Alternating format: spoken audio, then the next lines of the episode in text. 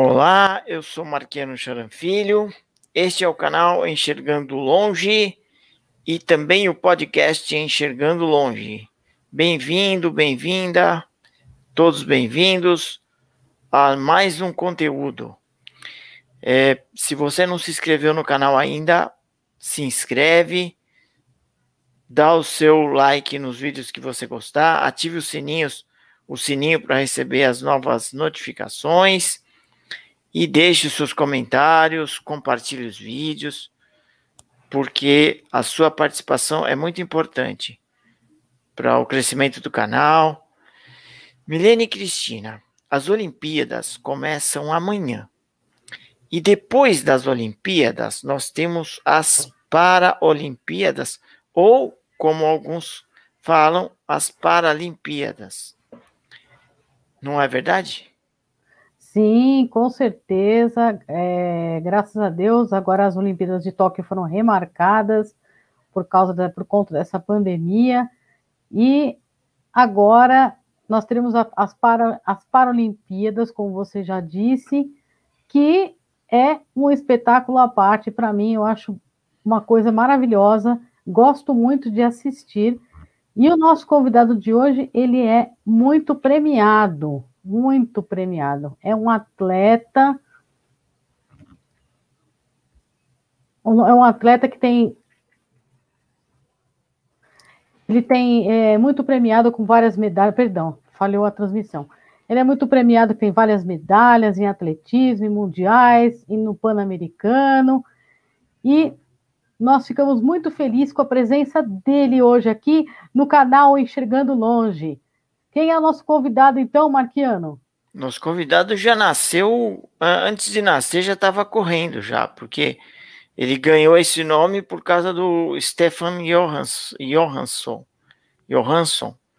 Era um corredor sueco da década de 80. Então, nós estamos falando do Johansson Nascimento, que é, é ex-atleta, agora ele é atleta aposentado, mas quem é atleta é atleta sempre, né? E é hoje vice-presidente do Comitê Paralímpico Brasileiro. Johansson, é, muito obrigado por ter aceitado o nosso convite.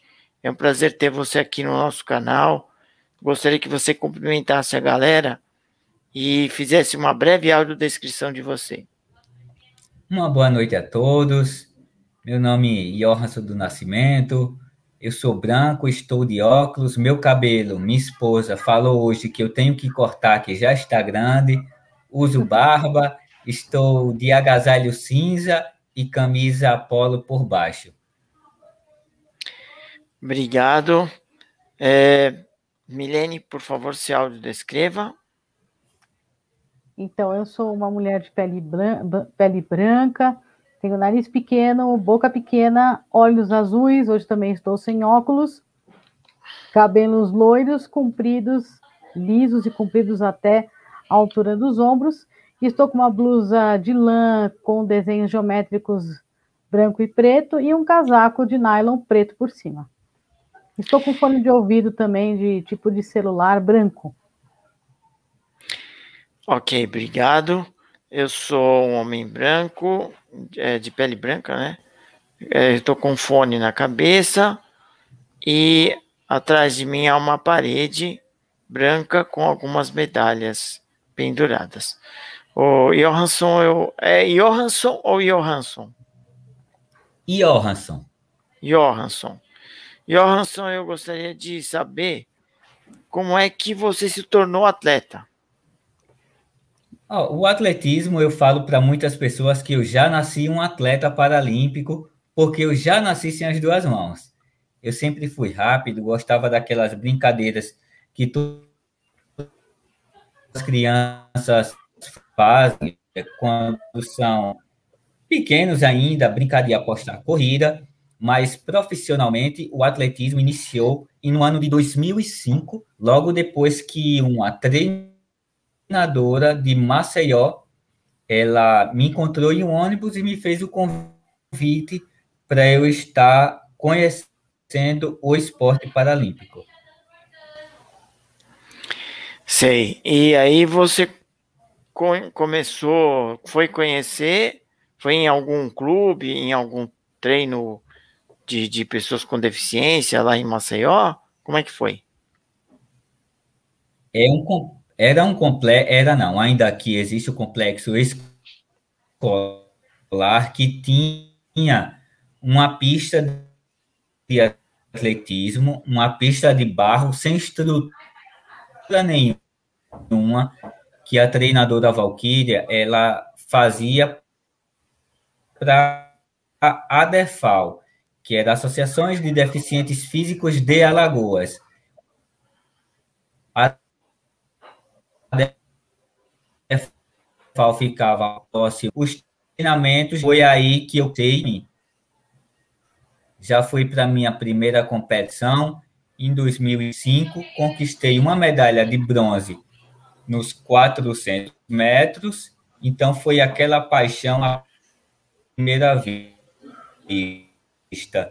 Foi daí que eu falei, é isso que eu quero, vou seguir agora essa carreira profissionalmente. Legal, é. Quando a pessoa encontra aquilo que gosta, é, isso é muito bom. E nem encara aquilo, encara como profissão, mas aquilo, é, quando você faz com prazer, a pessoa nem encara como um trabalho, né? É, de, de, tão prazeroso que é, né?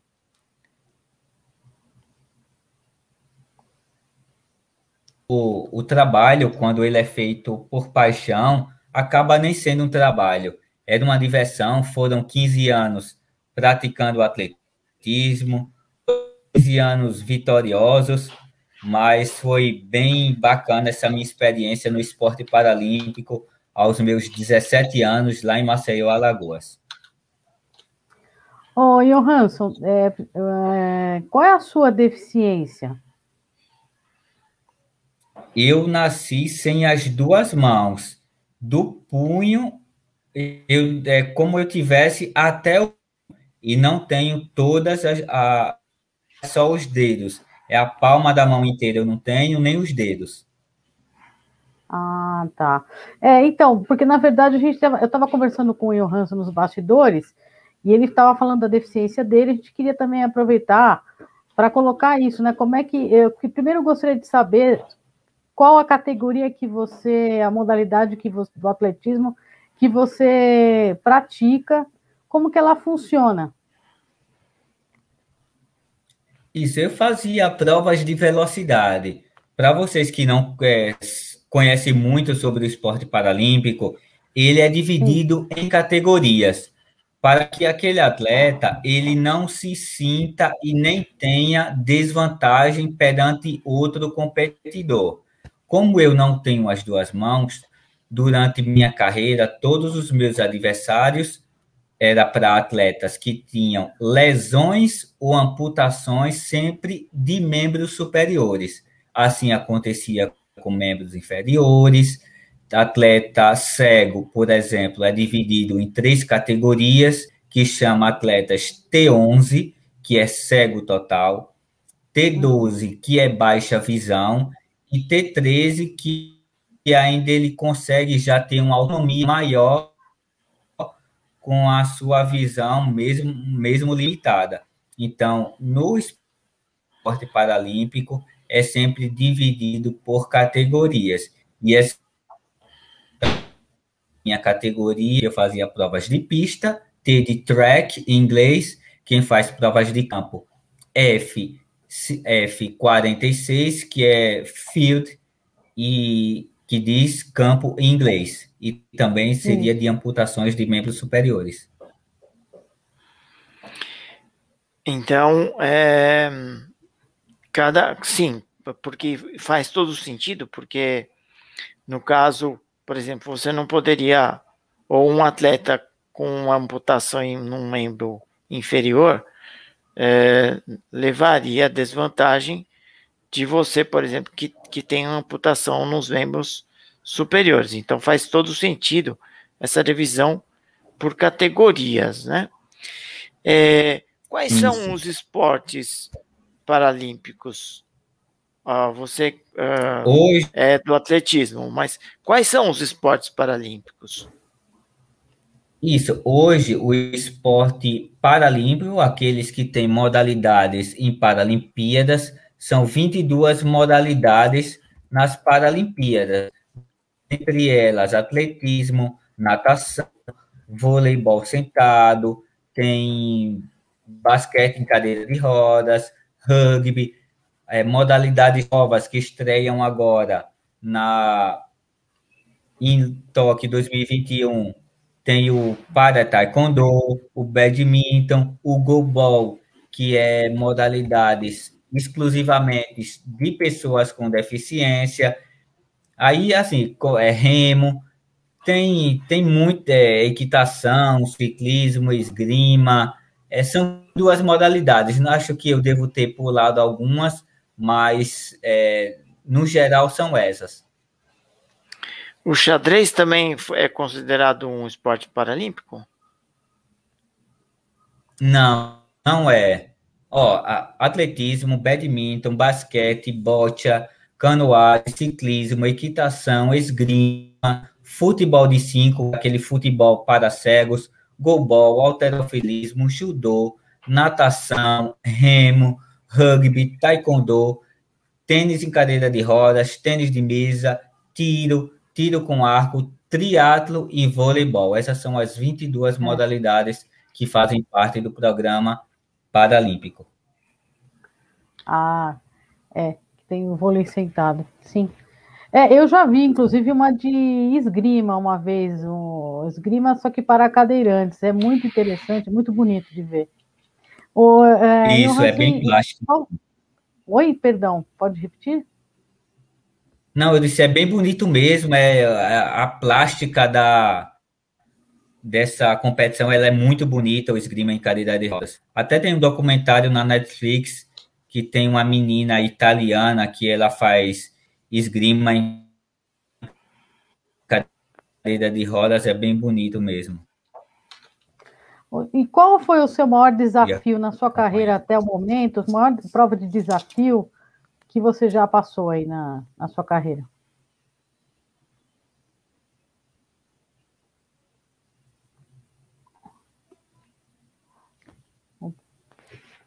Oh, eu posso citar desafios de diferentes formas, porque o desafio é o primeiro é sempre de iniciar no esporte paralímpico, sem você ter apoio, muito até um investimento grande, não financeiro, mas investimento de tempo, investimento em, de esforço para estar tá deixando alguns sonhos na época de lado para estar tá investindo em algo novo, que você não sabe onde pode chegar. Então, esse é um desafio muito grande. Um outro desafio, com certeza, é você, você, o atleta de modo geral, ele se manter no pódio entre os melhores do mundo por muito tempo. Você ter que treinar todos os anos, fazer uma excelente marca e depois virar a página e começar tudo de novo, todos os anos, durante 15 anos consecutivos. Esse eu acho que foi o maior desafio na minha carreira, foi ter conseguido se manter entre os melhores do mundo por 13 anos consecutivos. Eu comecei em 2005, quando foi em 2007,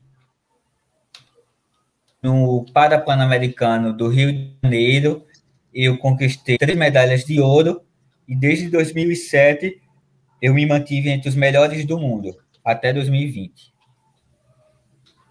É, realmente não é fácil se manter aí entre os melhores. Eu parabenizo você, mas eu queria também falar, queria, perdão, queria falar, perguntar para você falar um pouco sobre a, a prova da Lua, que você citou que foi uma prova muito complicada, né? Essa prova da Lua. Conta para gente.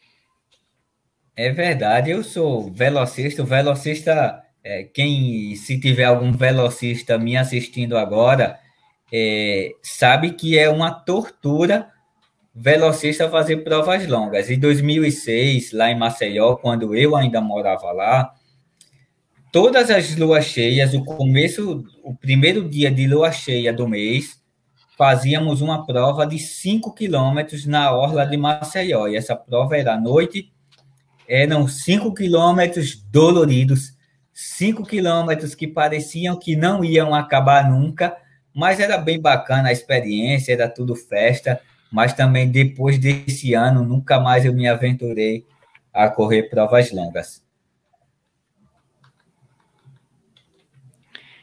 É, e olha, a sua felicidade, que embora tenha sido dolorido, você teve a lua como companheira, né? Pensa pelo lado poético da coisa aí. É verdade, mas era tudo na vida, nas nossas vidas são experiências. Eu conheci muita gente bacana, no... era divertido porque eu ia junto com a equipe, não ia sozinho, era, era bem divertido, bem bacana poder ter participado bem de provas de rua. É, uma coisa que eu percebo é que os atletas, quando vêm falar com a gente aqui na, na, nas nossas lives, assim como os músicos, né? Para eles isso não é, para vocês isso não é uma coisa de um esforço enorme. Aquele esforço físico é o que vocês fazem de necessário, porém é tão gratificante que para vocês se torna uma diversão, se torna uma coisa muito agradável e vocês têm muito amor ao que vocês fazem, né? Por exemplo, essa prova de Doha, que você participou aí. Como é que foi? Comenta um pouquinho. Ah, de Doha foi, se eu não estou enganado, meu quarto campeonato mundial. Foi em 2015, um ano depois dos Jogos Paralímpicos do Rio. Eu estava indo defender um título mundial que eu já tinha conquistado dois anos antes em Lyon, na França, em 2013 que era na prova de 200 metros. 200 metros? Então, era uma prova muito boa, porque eu gostava desses dias, eu penso, poxa, era tão bacana quando eu estava nas pistas. Aquela prova de 200 metros de Doha, é, eu eu corri com uma felicidade enorme, sabendo que eu estava fazendo o que eu gostava, indo em busca de mais uma medalha de ouro. Aí abri um sorriso uns 20 metros antes da linha de chegada, porque eu já sabia ali, é, iria perder essa medalha, então já abri um sorriso, abri os braços e já fui comemorar junto com a torcida.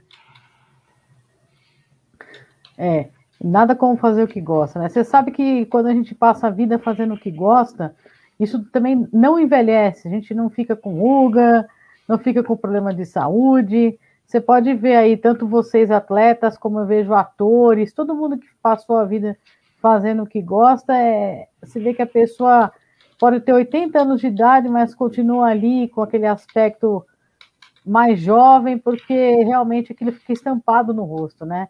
A gente assistiu um, um vídeo da prova e eu queria saber do Marquiano se a gente tem algum vídeo já para apresentar para o nosso pessoal do canal. Já tenho, é, só vou pedir um momentinho só para preparar o vídeo aqui. Enquanto isso, vocês vão papeando aí. Ah, nós vamos conversar bastante. E olha, eu quero saber o seguinte: nessa pandemia, o, o Johansson, como é que ficou? Como é que ficaram os treinamentos? Como é que foi essa história de, de treinamentos para você, ou mesmo para os atletas aí do, do, do CT? No primeiro momento foi bem complicado, porque eu lembro que em março de 2020 todos os lugares do Brasil fecharam. Não se sabia muito ainda sobre pandemia, não se sabia quais eram os critérios a ser adotados qual era o tipo de segurança necessária. Então, foi bem difícil, mas o CPB, é, com a líder do Misael Conrado, nosso presidente, fez um trabalho brilhante para começar a fazer o treinamento de uma forma mais segura possível. Então, parabenizo toda a equipe que na época tomaram as melhores decisões para dar já em 2020, em junho, as condições necessárias já para estar treinando para a Paralimpíada. E isso vai refletir muito com todo o resultado que a equipe está indo agora em agosto para Tóquio, do outro lado do mundo, representar tão bem nosso país. É, eu já... Eu já tô, quando, quando vocês quiserem, eu já tô com o vídeo pronto aqui para exibir para todo mundo. Olha, então abemos vídeo, então nós vamos mostrar um vídeo aí da corrida dele, é um trechinho da corrida dele de Doha, da prova que ele fez em Doha. Por favor, Marquiano. Campeão.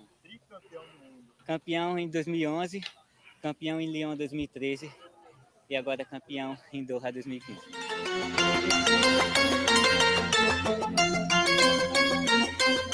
E a linha chegando mais perto, mais perto. Eu, não, mas vai dar para pegar, vai dar para buscar.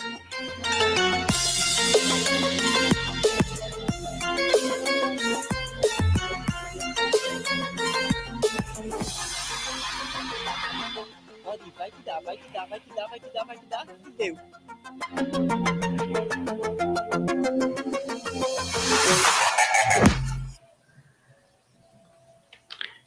Então aí, aí o vídeo, né, da, da, da, sua, da sua prova de 200 metros em Doha, né? É... Exato. Primeiro aí... passou 200 metros de Doha e agora está passando no Rio. Os meus 200 metros, minha final de Londres em 2012, aquela que eu conquistei a medalha de ouro, a tão sonhada medalha de ouro em Jogos Paralímpicos. Pode dar o play, tá? Então, vamos, eu vou vamos, narrando pro vamos, vamos ver mais um pouquinho dele, por favor. Tá joia. Which are the arm amputees in the 200 meters.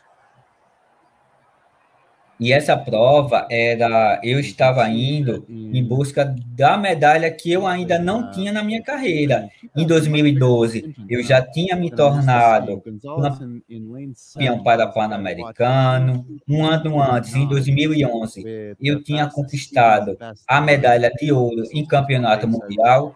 Só me faltava o tão sonhado ouro.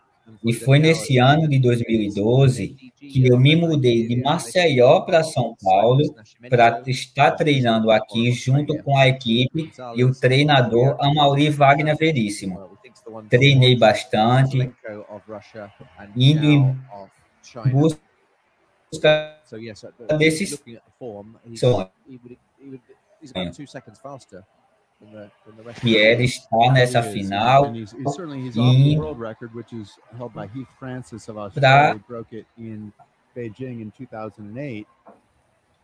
para fazer o meu melhor resultado. E vocês que estão acompanhando sempre tem algum, o estádio ao vivo, uma emoção muito grande, fico aplaudindo, todo o público torcendo para ver se esse momento épico na, na carreira do atleta, que é um Jogos Paralímpicos. Aí estão já me anunciando. Na época eu não estava de barba ainda. Era uma prova muito difícil. Meu maior adversário seria um cubano, que a briga lá nas competições eram muito fortes para ver quem ganhava a prova, mas não vou dar spoiler, vou deixar vou deixar vocês acompanharem. Daqui a pouco vai estar largada, acompanharem essa minha prova. A única coisa é que o, como o vídeo está em inglês, então é, vai, vai narrando o que está acontecendo aí para gente para todo mundo acompanhar também. Ok, ainda está anunciando. Anunciou, tá, anunciou, anunciou o último atleta, um chinês. Eu estou correndo na raia 5. Os atletas estão se preparando. O árbitro já falou, atletas aos seus lugares. Essa hora que o atleta vai se preparando, vai entrando no bloco de partida. Os atletas ainda. Ele grava, ele entra, fica agachado, né? Antes para dar o tiro, né? Exato, isso. Fica. Deu tiro, todos os atletas largaram, ainda está na curva, ainda terminando o balizamento. Aí eu entro na reta. Eu e o cubano, cubano levemente na minha frente, empataram, empatados até os 50 metros. Nos últimos 20 metros, se eu consigo passar o cubano e conquistei tão sonhada medalha de ouro nos Jogos de Los 2012. Aí foi uma felicidade enorme, queria me teletransportar do Brasil, de Londres para o Brasil, para poder estar abraçando todas as pessoas que Não, eu imagino a felicidade dos seus familiares, né? Essa medalha, abraçar minha família. Muita, muita, muita felicidade mesmo na hora, porque é, eu me lembro que na sala da minha mãe e dos meus pais tinham aproximadamente 30 pessoas assistindo ao vivo. essa prova. Então foi uma felicidade enorme. Aí o, um atleta australiano comemorando a medalha de bronze, agora está passando o replay, o cubano uns 3 metros na minha frente, aí eu vou me aproximando, me aproximando, junto, junto. dele, nos últimos metros, faltam uns 10 metros, um papel que está preso no meu número de partida, com, o seguinte, com a seguinte pergunta: Talita, quer casar comigo? Também o Marco. Ai, que lindo! E, Ai, que lindo! É perguntou muito na época no Brasil. Era uma surpresa para todos, a Thalita aceitou. Me casei em 2013 e hoje eu e a Thalita temos um filho de dois anos e meio chamado Ian. Bacana, hein? Olha lá. É, ah, o, o, o Johansson, na verdade, é, você passou o cubano, mas da maneira como você narrou, você veio de mansinho, ele estava numa vantagem. Você veio de mansinho, passou e passou ele rápido, rápido, rápido, para até chegar ao final da corrida. Essa é impressão que dá aí pela narração do. Dá para ouvir um pouquinho por baixo, né? A narração do, do inglês também, do que você falou. Foi essa sensação. Isso, é. Marquiano, já, tá, já está passando uma outra prova, tá? No Isso. YouTube. Você ah, quer que eu comente também. essa também? Não, não, é, já, a gente queria mostrar um pedacinho, um trechinho, né, de, da, da, sua, da sua performance como atleta, né? É, isso que a gente queria. Uhum. É, e aí deu para a gente, para todo mundo sentir e deve ser mesmo é, uma emoção muito grande, porque eu, por exemplo, eu corro, não, não sou um atleta de alto rendimento, eu sou um atleta amador e participo de provas simplesmente para correr e a gente todo, todo mundo tem aquela medalha de participação não é não sou é, não, não pertenço e nem, nem, nem não é minha intenção pertencer à elite, né, de é, corredores de elite. Quando a gente está no meio da prova, o pessoal já está chegando já. É, mas deve ser uma emoção, realmente. Uhum.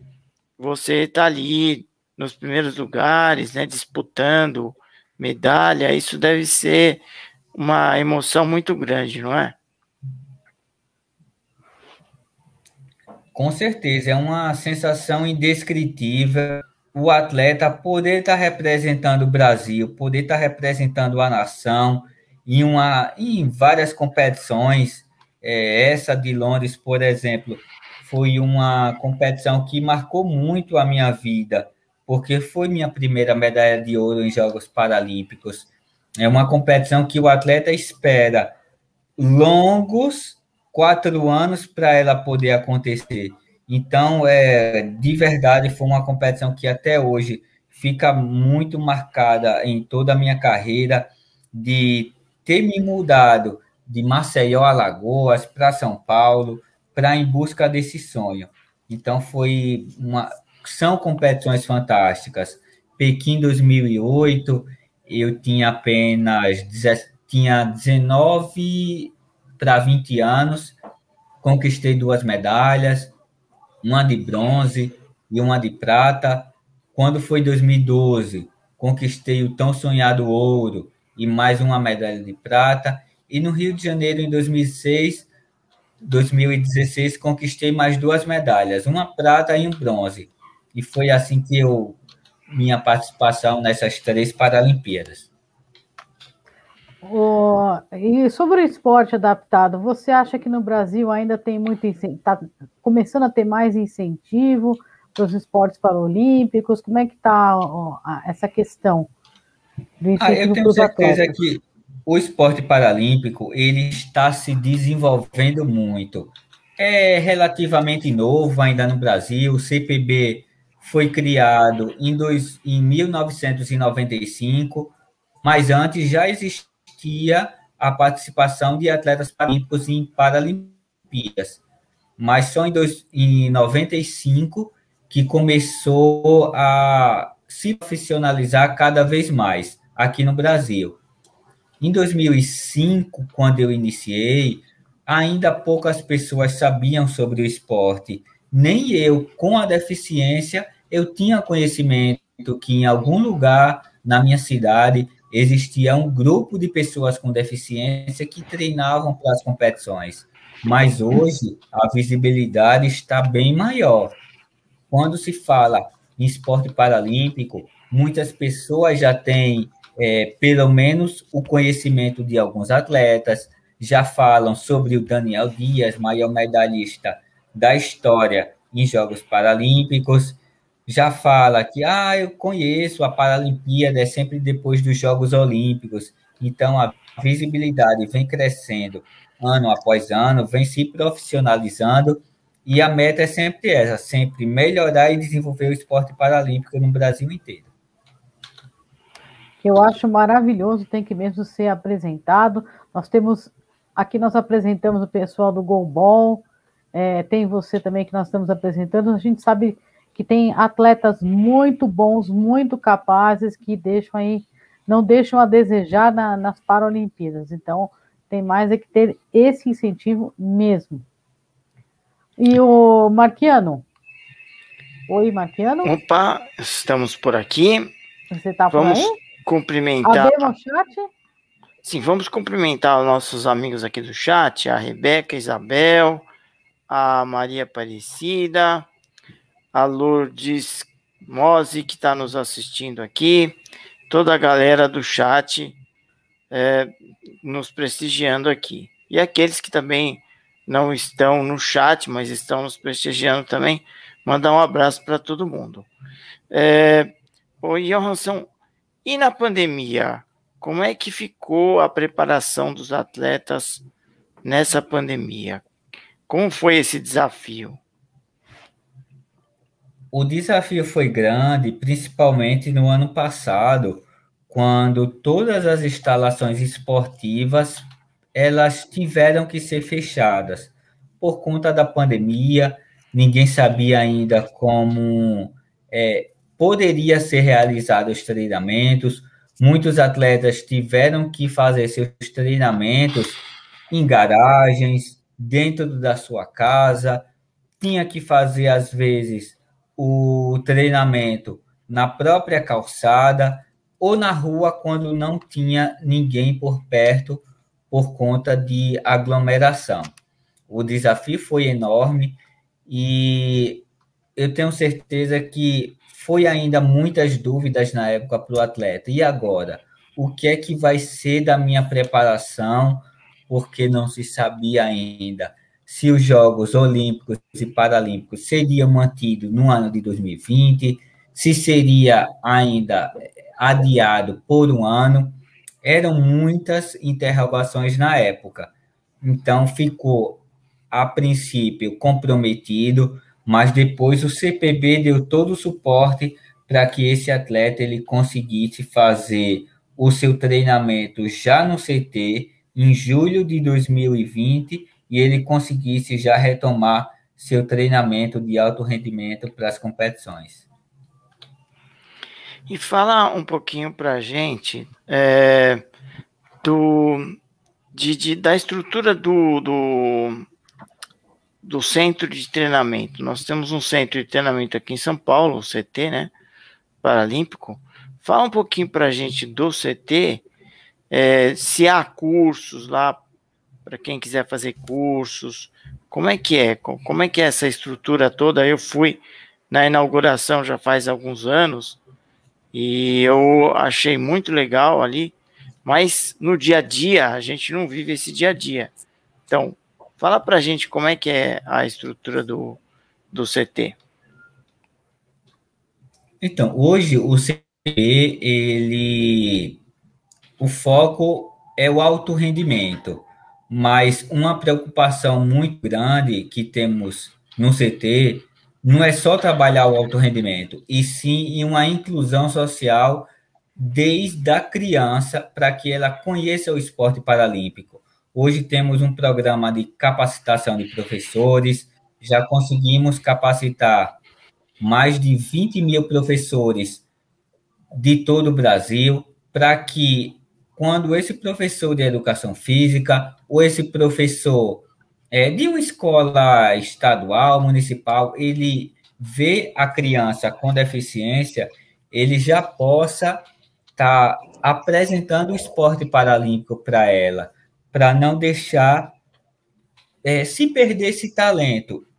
Esse programa ele é coordenado pelo Davi. Acho que você conhece ele, né, Marquiano? Meu amigo de longa data. O Davi que coordena hoje a, o projeto nosso de educação paralímpica, que oferece vários cursos, não só para profissionais de, edu, de educação física, mas na área de fisioterapia, na área de, de outros cursos também, sempre voltados para o esporte paralímpico. Temos também o projeto que é o Centro de Referências, que levamos é, toda a nossa é, metodologia e funcionamento de treinamento para vários lugares do Brasil, em instalações já existentes.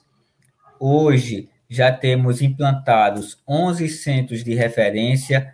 Os até o próximo ano, queremos que em pelo menos em um lugar de todos dos, das 27 unidades federativas do Brasil tenha um centro de referência. Queremos levar esporte paralímpico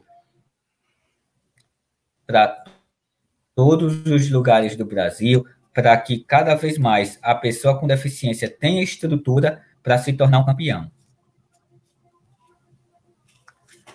Ah, legal. Oi, Johansson, deixa eu perguntar para você uma, um, algo muito interessante. Você se tornou vice-presidente agora do Comitê Paralímpico. Como é que foi essa essa colocação sua? Como é que aconteceu esse chamado para você ocupar esse cargo? O, na verdade, eu tinha um, um grande desejo de poder contribuir com o esporte paralímpico de alguma forma. Foram 15 anos é, me dedicando nas pistas, conquistando medalhas, e o esporte paralímpico mudou a minha vida. E eu tinha meio que um, uma dívida com tudo que o esporte pôde me proporcionar. Eu queria levar isso para outras pessoas. Eu queria que outra, queria não, eu quero que outras crianças com deficiência tenham também é, essa mesma experiência que eu tive de estar começando, de conquistar medalhas. Então, eu decidi parar e fui concorrer, que é, é por votação, foram a comissão de atletas que me elegeram, junto com as confederações, que acreditaram no meu projeto, junto com o do Misael Conrado, junto com a equipe, para fazer o esporte paralímpico continuar se desenvolvendo. E eu vi que é, na vice-presidência do CPB eu poderia e posso contribuir muito ainda com o esporte paralímpico em todo o Brasil. Marquiano? É, e, que essa transição para você de atleta, é, que a gente sabe que a vida de atleta é uma vida curta, né? Como é que foi essa transição para você? Foi tranquila? Oh, foi bem tranquila, porque é, até no primeiro ano que eu iniciei, em 2005, eu já sabia que isso não seria para sempre. Eu já sabia que atleta tinha uma vida curta. Então, eu já me preparava ano após ano para eu, em algum momento, eu parar. Não foi dolorido, porque é, eu sempre pensava em continuar no esporte paralímpico. Não precisaria ser só correndo, só competindo. Mas foi bem tranquila. A saudade com certeza fica de aquela adrenalina, de estar atrás do bloco, de escutar aquele tiro de partida para ir em busca de, de mais medalhas. Então, é, foi tranquila nesse aspecto. Eu estou parando das pistas, mas vou dar continuidade ao esporte paralímpico de uma outra forma. É, quando a coisa é consciente, né? Quando a, as coisas estão claras na cabeça da gente, é, essas transições que há na vida ficam mais tranquilas, né? Eu acho que isso, isso é para todo mundo, no esporte, na aposentadoria, quando você tem essa consciência de que um dia vai parar, porque se a gente analisar bem, é, nada é para sempre, né? nada na vida é para sempre. Agora eu gostaria uhum. de fazer uma pergunta para você. Aquela criança que, ou aquela pessoa que está nos assistindo, ou que vai nos assistir depois, ou que está, vai nos ouvir depois pelo podcast. É, aquela pessoa que pretende começar no esporte, qual que é o caminho? Aquela, aquele, como você teve um sonho, né? Aquela pessoa que hoje vê os atletas correndo, nadando, jogando futebol ou outro esporte. Ah, poxa, eu que também queria um dia estar tá lá. Qual é o caminho que essa pessoa tem que percorrer? o caminho é, primeiramente, eu digo que é sempre acreditar nos seus sonhos. Não é porque você tem uma deficiência física, não é porque você tem uma deficiência visual, está em uma cadeira de rodas, você não vai poder ir em busca desse sonho. Se, o, se a pessoa com deficiência deseja um atleta profissional, o primeiro passo ele tem que procurar um clube na sua cidade ou no, não sei na sua escola, em alguma com alguma pessoa que possa apresentar algum treinador para dar início aos treinamentos, para depois ir em busca de melhores resultados, melhores marcas e, de, e consequentemente ele esteja ingressando em uma seleção e, quem sabe, até re representando nosso, nosso país. Então, esse é o primeiro passo que ele tem que dar, é querer ir em busca do esporte para a sua vida. É, e a pessoa estando no meio da coisa, né? Ela estando enfronhada, já participando, as coisas vão acontecendo, não é isso? Aham, uhum, exato. E, e é bem. E vai ser uma, uma experiência muito boa, não só para é, estar conhecendo o esporte, não quer dizer que ah, eu quero ser um atleta profissional, mas o esporte é muito bom para a saúde, o esporte é muito bom para sua autoestima, só tem coisas a ganhar você começando a prática esportiva. É. é, aqui uma pergunta no chat aqui. A nossa amiga é, Maria Aparecida, que no chat ela aparece como dá mais o sorriso. Já é nossa amiga de muitas lives aí. Primeiro ela tá te parabenizando, tá? Pelo pelo seu pelo, pelo seu desempenho, pela sua atuação, uhum. tá? É, ela está dizendo aqui que não vê a hora de retornar às corridas de rua. Que legal, eu não sabia que ela corria. É, e ela pergunta, pergunta o seguinte aqui: qualquer pessoa pode treinar no CT? Pode ir até o, o CT e treinar? Oh, não é qualquer pessoa porque não é aberto ao público. O, o CT ele é exclusivo para o alto rendimento. A pessoa tem que ir, se filiar a um clube esportivo em atletismo, natação, em alguma modalidade para poder estar tá, tá indo treinar no CT. Mas para conhecer, para assistir competições é gratuito e qualquer pessoa pode ir. Entendi, entendi, entendi. Respondido então a pergunta da nossa amiga Maria Aparecida aqui. E Milene, você está por aí? Eu estou aqui e quero perguntar para o Johansson, já que nós falamos de, da carreira dele, nós falamos dos esportes adaptados, vamos falar do comitê em si. Eu queria que você explicasse para o nosso público, porque a gente ouve na televisão, fala, olha, Comitê Paralímpico, Esportivo Paralímpico, né? Ouve falar do COB. Eu queria que você falasse sobre o que é realmente esse Comitê Paralímpico e qual é a relação dele com, ou a diferença dele com o COB, o Comitê Olímpico Brasileiro. Assim, é que o COB, ele, Comitê Olímpico Brasileiro, ele cuida de todo o esporte olímpico do Brasil. E o Comitê Paralímpico, consequentemente, cuida do esporte paralímpico. E o CPB, ele hoje é responsável pelo atletismo, pela natação, pelo alterofilismo e pelo tiro esportivo. Os outros esportes têm suas confederações, mas o CPB que organiza todas as grandes missões, como Paralimpíadas e como Jogos Pan-Americanos. Ah, correto. Muito bom. Marquiano, tem alguma pergunta a mais? Sim, eu queria saber do, do Johansson, qual, quais são as perspectivas para essa delegação que está indo agora para Tóquio para disputar o, os Jogos Paralímpicos?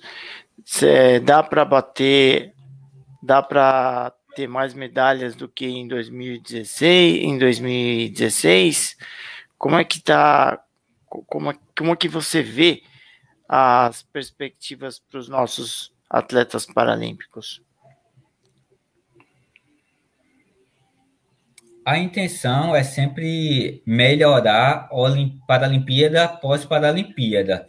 Eu tenho certeza que a equipe hoje de 253 atletas, é super qualificada. Estamos indo com a maior delegação de para uma competição fora do Brasil de todos os tempos. Então estamos bem confiantes que faremos um excelente participação lá em Tóquio.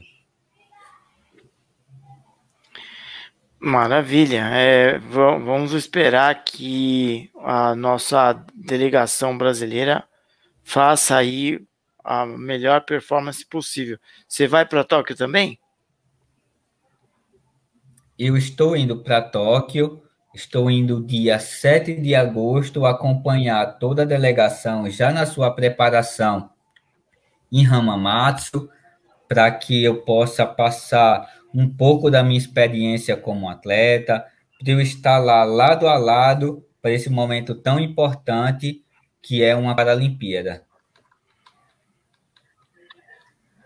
Ô, Johan, só quero aproveitar para perguntar uma curiosidade para você, porque nós trazemos pessoas com deficiência, principalmente, obviamente que principalmente pessoas cegas, mas trazemos pessoas com outras deficiências. A gente fala de adaptações. No caso aí, no seu caso, a gente perguntou, eu perguntei para você nos bastidores, eu quero perguntar aqui para você duas coisas. Como que você faz? Você disse que não tem as duas mãos, até o punho, como você digita no computador, e se no esporte, por causa das mãos, você tem algum outro tipo de adaptação. É, eu, eu não tenho nenhum tipo de adaptação. Eu faço com as duas mãos. Eu diria de bicicleta, jogo bolinha de gude, rodava peão na minha infância, eu está fazendo alguma coisa. E no atletismo, o que me dificultava, dificultava muito era a aerodinâmica e a minha estabilidade de corrida. Como eu não tinha as duas mãos, eu acabava tendo passo mais leve do que uma pessoa as mãos e ficava com um pouco de dificuldade no equilíbrio da minha corrida. É porque as ah. mãos, os membros é, superiores, eles têm a função do impulso, né? Isso, exato. É, e na verdade, nosso, a nossa fisiologia, nós temos o nosso corpo uma perna maior que a outra, levemente maior que a outra, e mesmo as mãos mas maior, maior que a outra, que nós somos como os pássaros. Os pássaros têm as asas levemente, uma maior que a outra, que é isso que dá uma estabilidade. A gente imita aí a, os animais da natureza nesse sentido. E aí é por isso que você sentiu essa dificuldade, que obviamente isso foi resolvido muito com o treino, com a sua coragem e sua capacidade. É, é isso mesmo, Milene. Uh, bem colocado aí por você. É, nós temos um comentário aqui, uh, além do, do da, da Maria Aparecida, do nosso amigo Sérgio Félix, que ele fala o seguinte, que ele é, tá falando aqui que também não vê a hora de liberar as corridas de rua. Mais um que gosta de corrida de rua aqui, hein? Então ele está falando aqui que ele participou agora dia 11 da Hope e a Possibility Virtual. É, participou virtualmente, pelo que eu estou entendendo aqui. E ele também gosta de ir para o Ibirapuera aos sábados treinar. É isso aí, gente. Um abraço. É, a Maria Aparecida está agradecendo aí, uh, Johansson, os esclarecimentos que você deu aí. Eu gostaria que você, Johansson, é, deixasse uma mensagem para os nossos amigos e depois algum contato seu ou, ou do, do CPB. Fica à vontade aí. Tá, é, a mensagem que eu deixo é sobre sonhos, que foi o que sempre me motivou, foi sempre o que me moldou para todos esses sonhos que eu tive, eu não enxergava deficiência, eu não queria saber se eu era de família humilde. Negativo. O que eu pensava era o que eu posso conquistar o que você vai querer, o que eu posso fazer para realizar todos esses sonhos. Não vai ser uma deficiência visual, não vai ser uma deficiência física, não vai ser uma paralisia cerebral que vai te impedir de realizar tudo. Muitas pessoas, quando eu nasci, falaram para minha mãe que eu ia pedir esmola quando eu crescesse. Muitas pessoas falaram que se fosse como eu, sem as duas mãos, iria chorar todos os dias uma pessoa no ônibus, é, no ponto de ônibus, me viu sem as duas mãos, me fez a pergunta de o que tinha sido isso. Eu respondi para ela que eu já nasci assim. Ela falou: Eita, então você nasceu sem sorte. Eu poderia ter escutado todas essas coisas, eu poderia com certeza hoje estar pedindo esmola, mas eu também poderia ter me tornado o melhor do mundo no que eu faço. Eu poderia ter representado mais de 200 milhões de pessoas nas minhas competições. E, com certeza, foi isso que eu fui em busca. Não de dar ouvido para essas pessoas que só olhavam nossa deficiência. Não escutar palavras negativas que não iriam acrescentar em nada o que eu iria fazer. Então, se você tem um sonho, acredite nesse sonho, vá em busca disso. Não dê é, ouvidos para essas palavras negativas. Eu, eu tenho certeza você vai conquistar todas as coisas no mundo, tudo que você quiser na sua vida. Maravilha. Tem algum contato que você queira deixar algum ah, para os nossos amigos aí? Eu vou deixar minhas redes sociais, que é acessível para todos. Meu nome é Johansson, Y-O-H-A-N-S-S-O-N,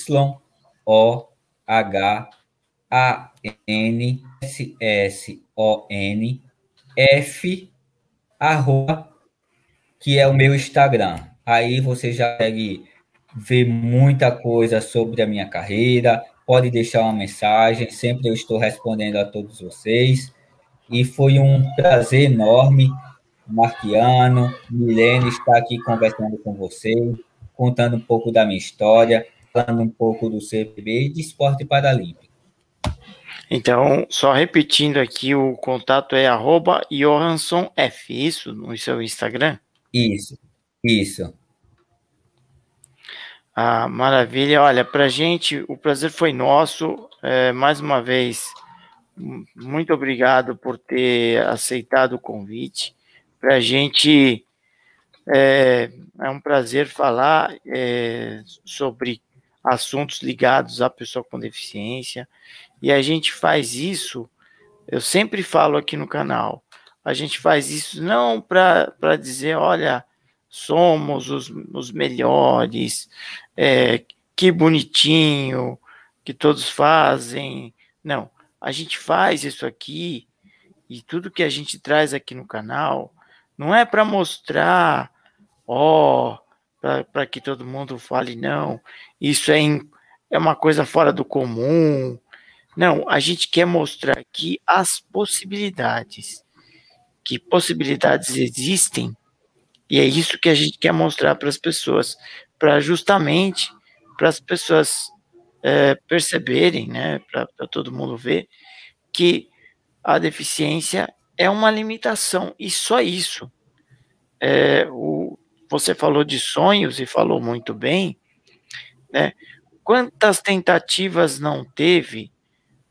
Só para lembrar de um exemplo, o Thomas Edison, o inventor da lâmpada elétrica, Quantas tentativas frustradas ele não teve?